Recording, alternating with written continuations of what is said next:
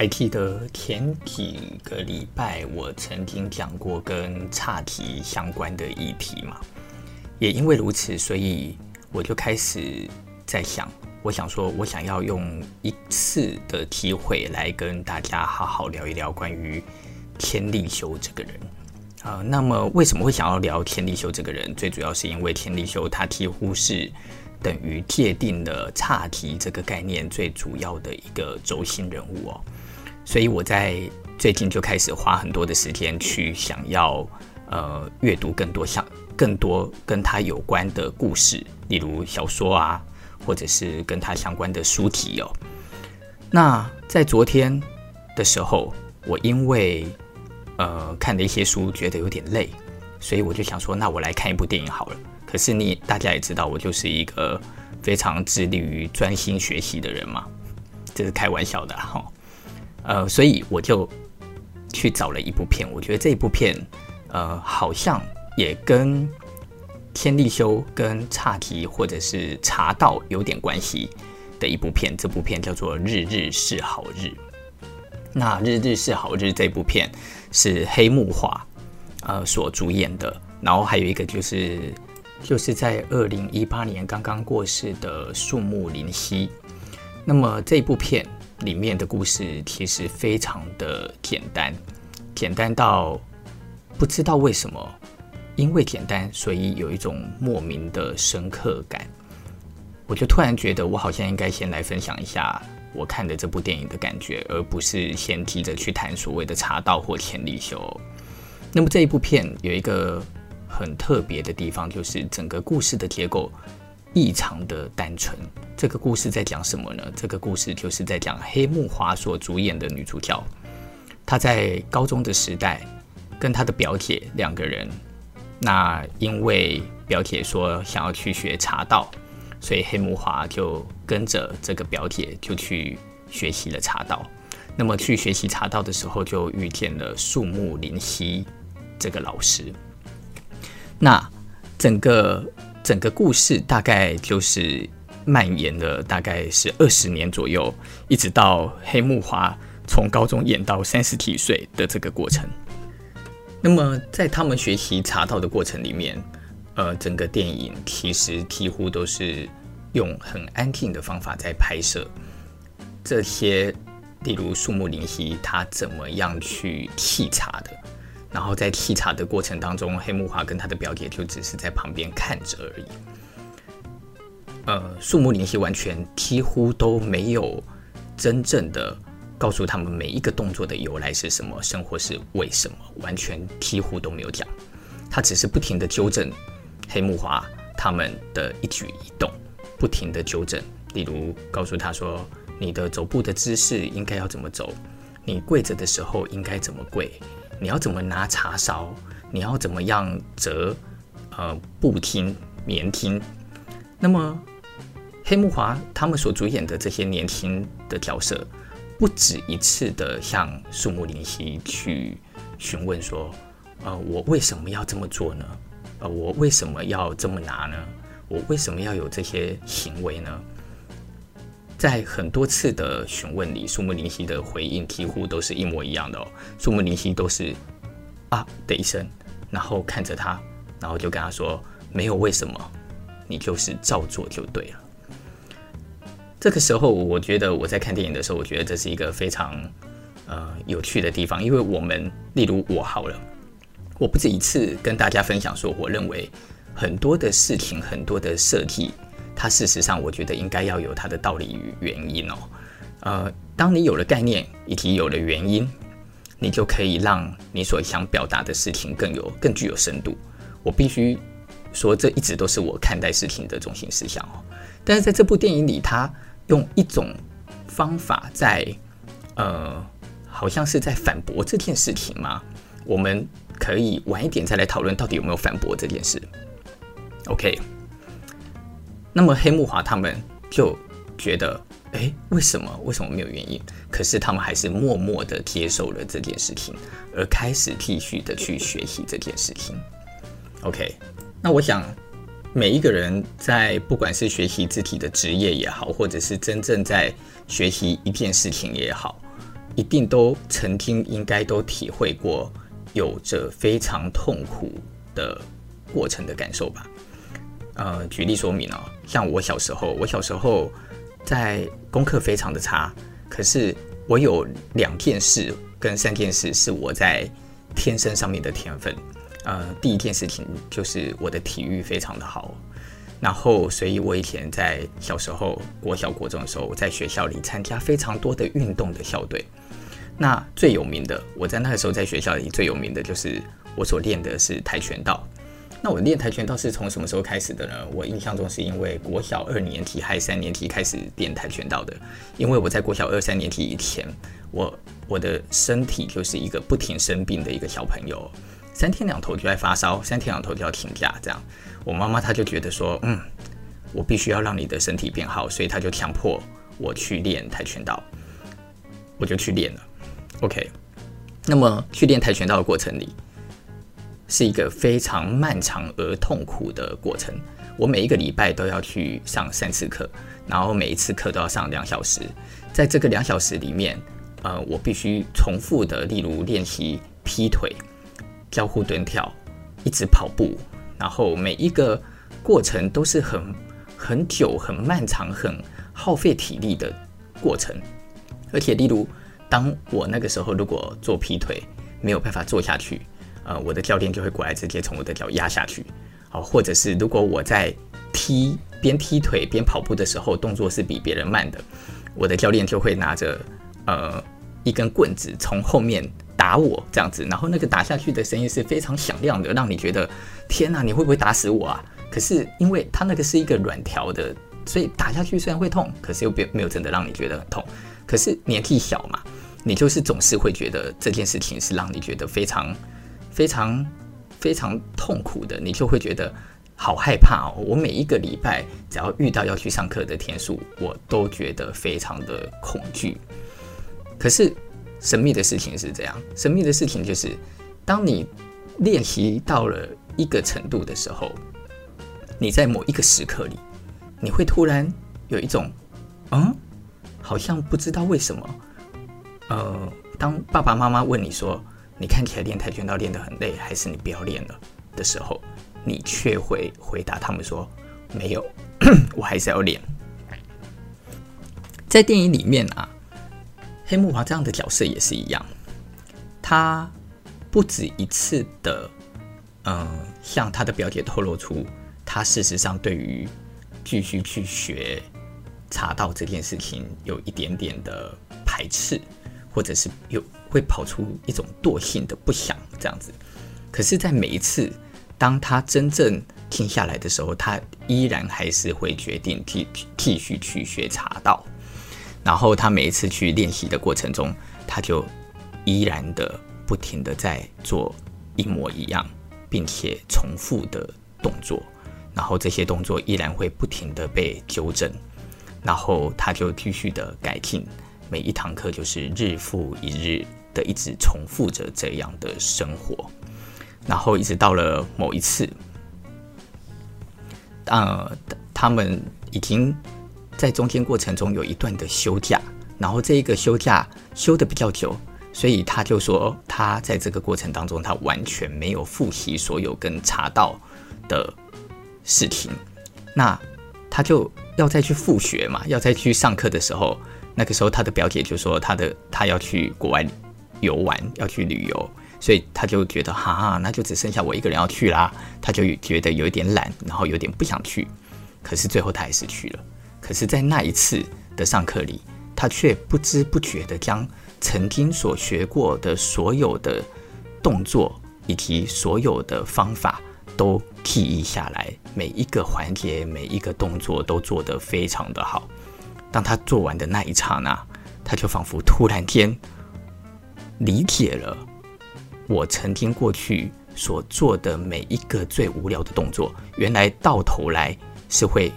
让我自己完全记得的，这个就是树木林希在电影里面曾经跟他讲过的。他说：“你必须用你的身体跟你的心去体会，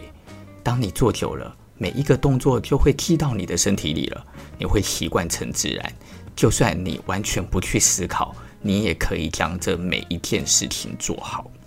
我觉得这个概念，呃，是非常好的，对我来讲是一个非常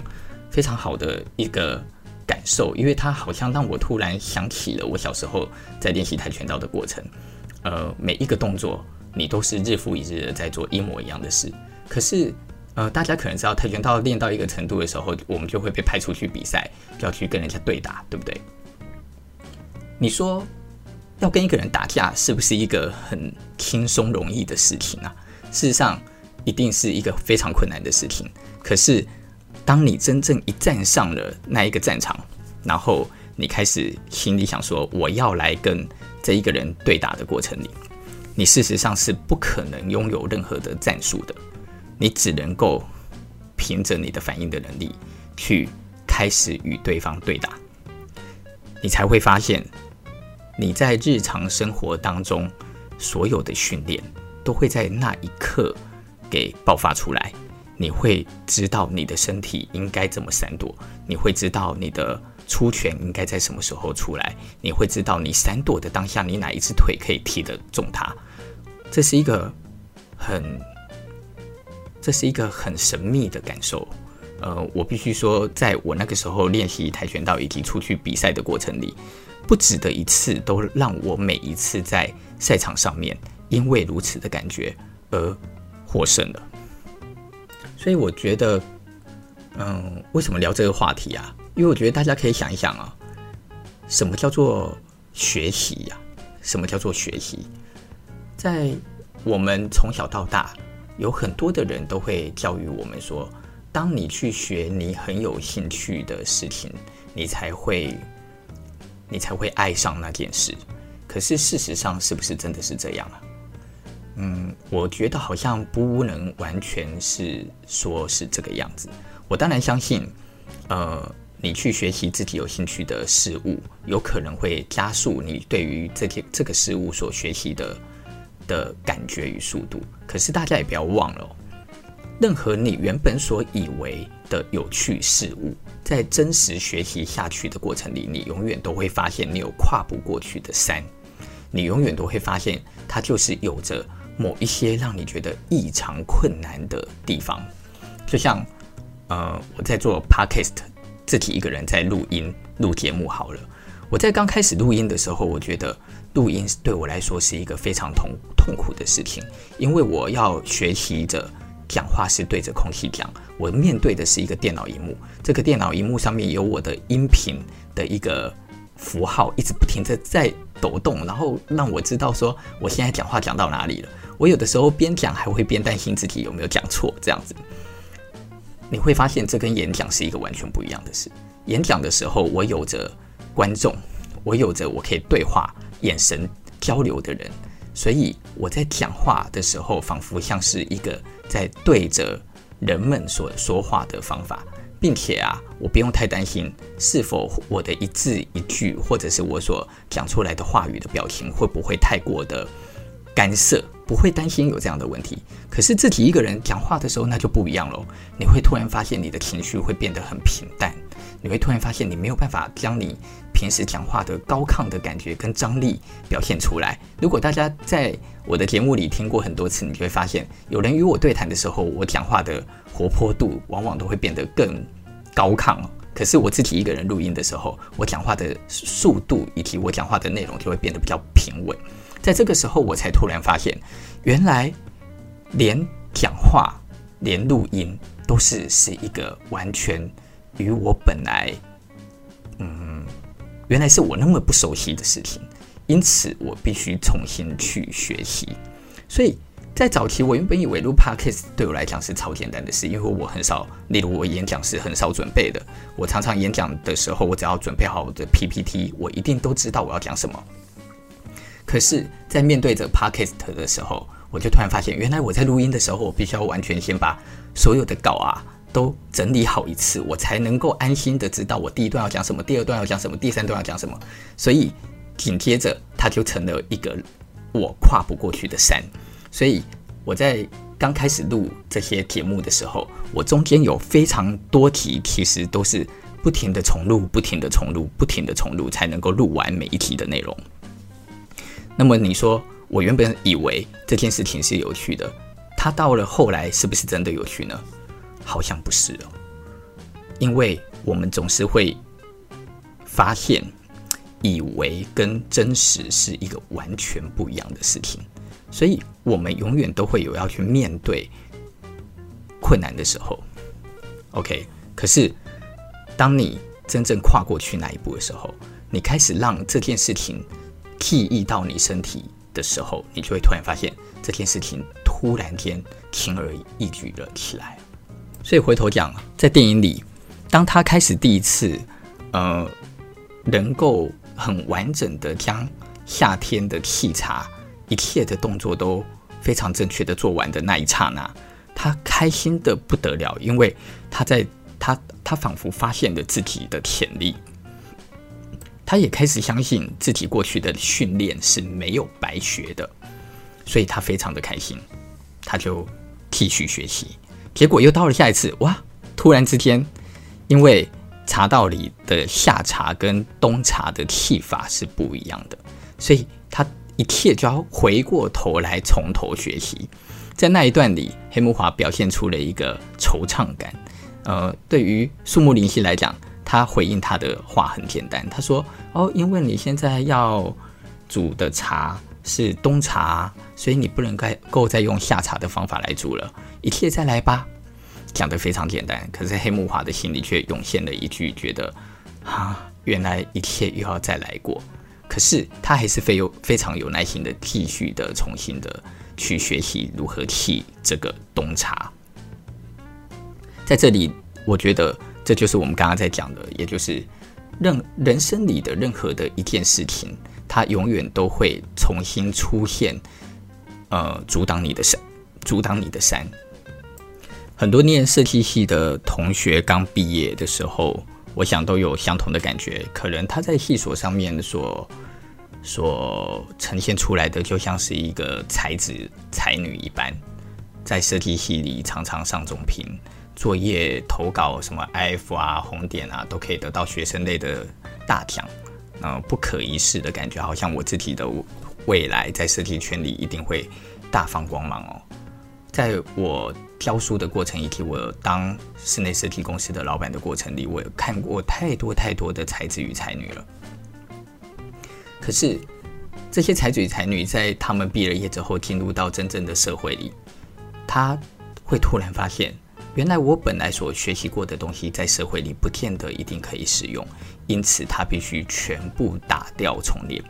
他。不再能够像在学校的时候，好像都是用发挥创意的方法在学习设计。他只能够坐在他的位置上，日复一日的画着施工图，日复一日的去将图画好给他身边的总监。而他身边的总监呢，永远都是像是把图稿画好了之后就放到他的桌上，他只能够照画，只能够照画，只能够照画。他会这样子不停地照着别人的手稿画。画图画一年，画两年，他会觉得他好像永远都碰触不到设计。可是事实真的是如此吗？因为当我们在不停的画、不停的练习、不停的画、不停的练习的过程当中，你会拥有很多的记忆，你会开始记住原来间接照明的画法是什么样子，原来布灯的法则是什么，原来回路的连结是什么关系。但是。如果你在做这些事情的过程当中，你没有让你自己能够去观察，然后去体会这些东西，来把这个东西无形的记忆到你的身体里的话，你就很有可能你会不停的画，不停的画，可是你会越画越倦怠，你就会开始觉得这好像不是你原本要的工作。所以，我我以前常常在跟呃我身边的学生讲讲说，你们现在很有才华是没有用的。呃，如果你没有办法去，如果你没有办法去呃转化你的心态来学习一件事情，你就会误以为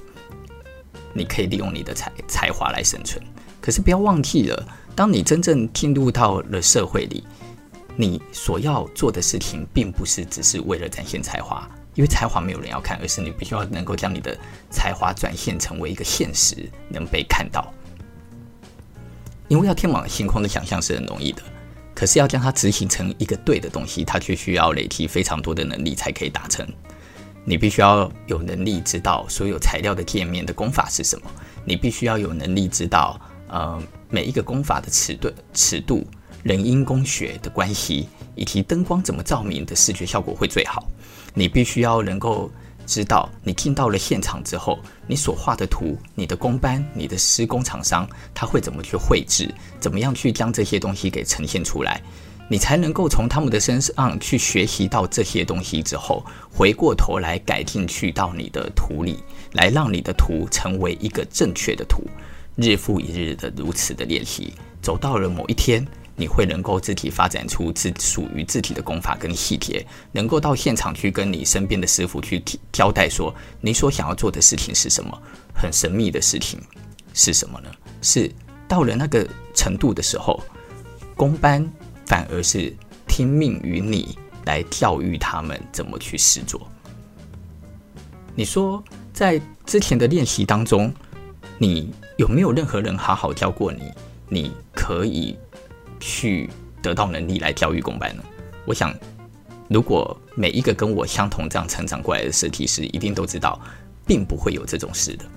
可是，这个能力确实会无形的开始产出在你自己的身上。那么，这个学习到底是属于谁的呢？这个学习当然就是属于我们自己的啊。回过头来讲，刚刚所讨论的电影，黑木华他在从。学习东茶之后，其实时间就越跳越快，他就开始进入到了他的人生的时期，例如二十几岁，进入到快三十岁，然后怕他被他的男朋友抛弃，在这一个过程当中的电影里，他都是在讲女主角的心境与转折。他开始发现他的人生，呃，是会经历一些挫折与磨难的，所以电影里面将这些挫折与磨难去跟茶道。里面的很多细微的动作做了一个对比，然后也让这个对比让大家能够去联想。事实上，你说它是对比，它也不是对比，它是一个吻合在一起的事件。怎么这么说呢？也就是说，当我们在练习茶道的当中，我们的每一个肢体动作，每一个小小的细节，我们要用多少的茶粉，我们要用多少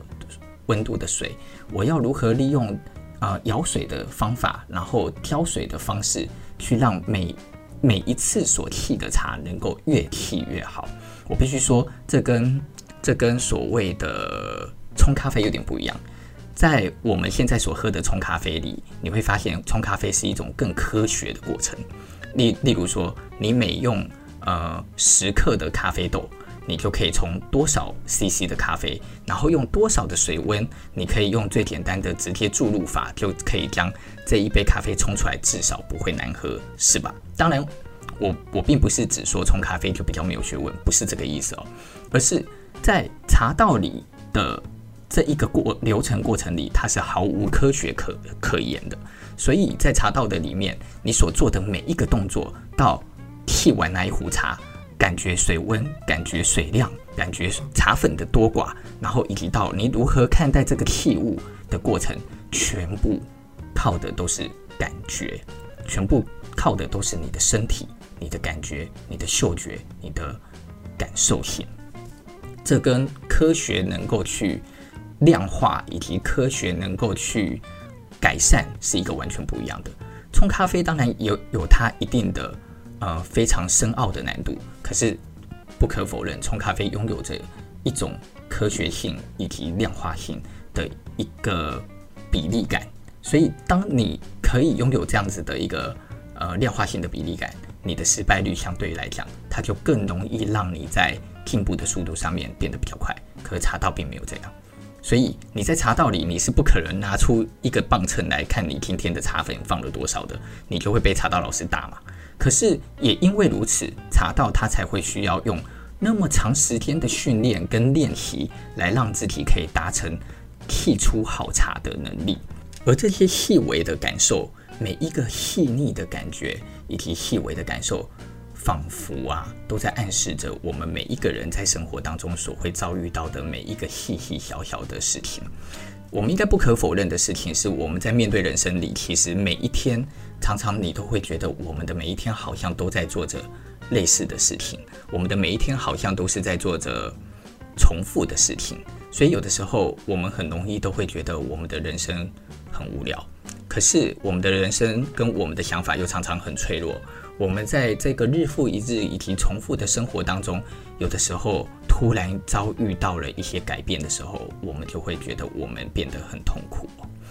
嗯，你日复一日，可是有一天你的身边突然有人消失了、消亡了，或者是你的感情突然崩毁了，你就会突然突然觉得自己好像变得很不快乐，失去了一切一样。我觉得在电影里面，黑木华将这个角色的这一个部分，呃。表达得非常的、非常的干净，也非常的让人感觉到他演技是很好的。呃，一方面是像他在看待他的父亲，因为他一直没有空可以回去好好跟父亲吃饭，所以父亲突然的病倒跟病逝，让他一直觉得他自己是做错事的一个人哦。可是人生里是不是真的有绝对的？错与对呢，好像也不完全是用这样子来看这件事。所以，呃，当他在父亲死亡的时候，他觉得非常的痛苦的时候，他就跑去找了他的老师树木林希，然后树木林希就握着他的手跟他说：“你必须要不要责怪自己，这件事情不是你的错。”然后黑木华就哭出来了，这样子，不知道为什么。在那一段，我也跟着有点哽咽啊。嗯，其实整个整个电影在表达这些事的时候都没有非常的矫情，这样，可是他却让你就是感受到了导演在诠释这件事情一种很隐晦的张力。在电影里面有一段让我是印象非常深刻的，也就是里面有。一个太太，她就跟黑木哈在讲，他们在讨论什么叫做一提一会哦。那我知道茶，大家如果听过茶道跟茶题，大概就都知道，在古代的日本人在茶道里面，一提一会是一个非常重要的概念。可是我以前年轻的时候，我从来都不知道该怎么去解释这个一提一会，然后我也不是很能够理解说为什么这件事那么重要。它所在表达的含义就是在说。你必须要把每一次跟你身边的人一起沏茶跟喝茶的这个过程，看作是你人生的最后一次。那我为什么没有办法这样想象？因为我们身边身边的朋友常常都是从小就到大，或者是从国中、国高中就一直联系到现在。我到现在四十几岁了，身边还是有很多二三十年的好老朋友。但是。电影里面，他用了一个很简单的解解释，就突然让我很强烈的感觉到了。他说，在战国时代，日本的战国时代的时候，所有的人民跟所有的人都活在存活于战争当中，所以你身边的人很有可能在隔一天就因为战争而死亡了。不管是你的朋友也好，你的上司也好，你身你的家人也好。都很有可能在很短的时间之内就突然消失了，所以一提一会，这种把每一次的见面都当成是最后一次，才会变成一个如此重要的概念。我还记得我小时候不知道在哪一本书里曾经看过一句话，他写说，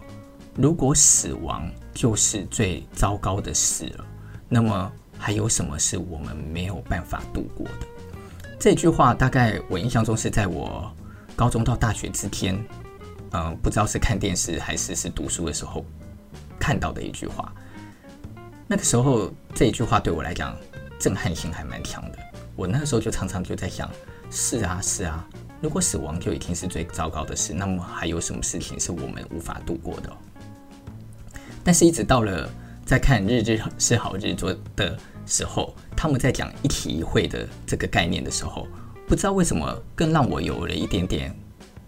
感悟，也就是是啊，如果死亡是令人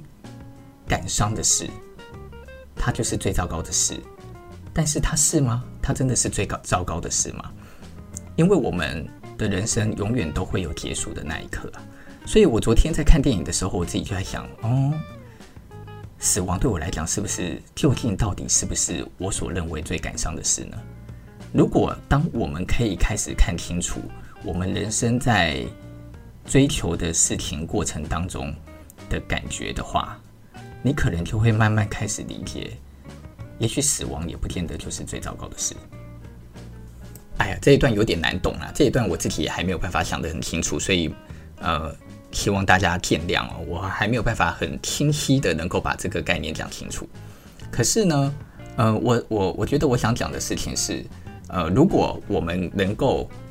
因为在每一件事情的练习以及学习的当中，去体会到所有的辛苦或者是所有的快乐，其实在我们的人生当中，本来它就是一个混淆在一起的一个混沌的过程的话。那你就会愿意相信这些学习与训练，它其实它是会带来让我们无形之中获得自己人生面对事情的方式的。《日日是好日》这一部电影，我觉得它是用了一种非常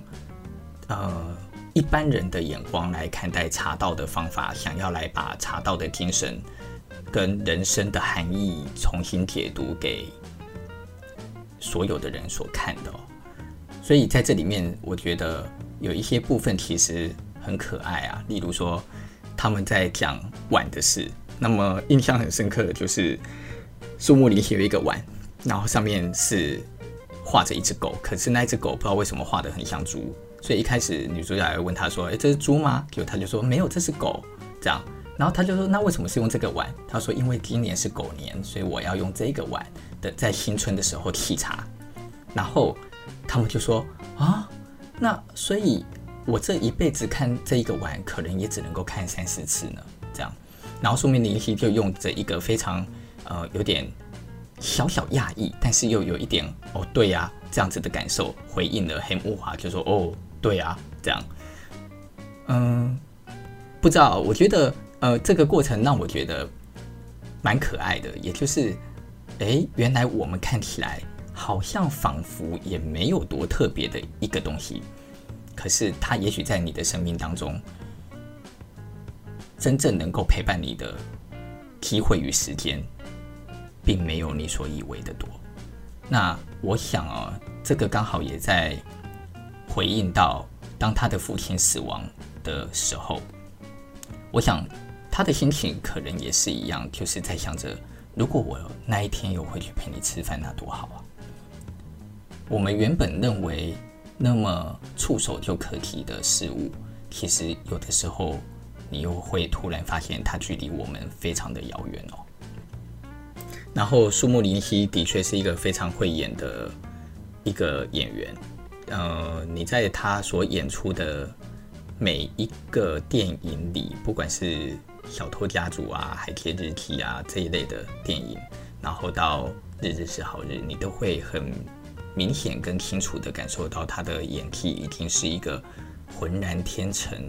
仿佛不是在演，他好像就是在做他自己。可是他好像就是在他做他自己的过程当中，他就已经可以把每一个他要诠释的角色诠释得非常的好了。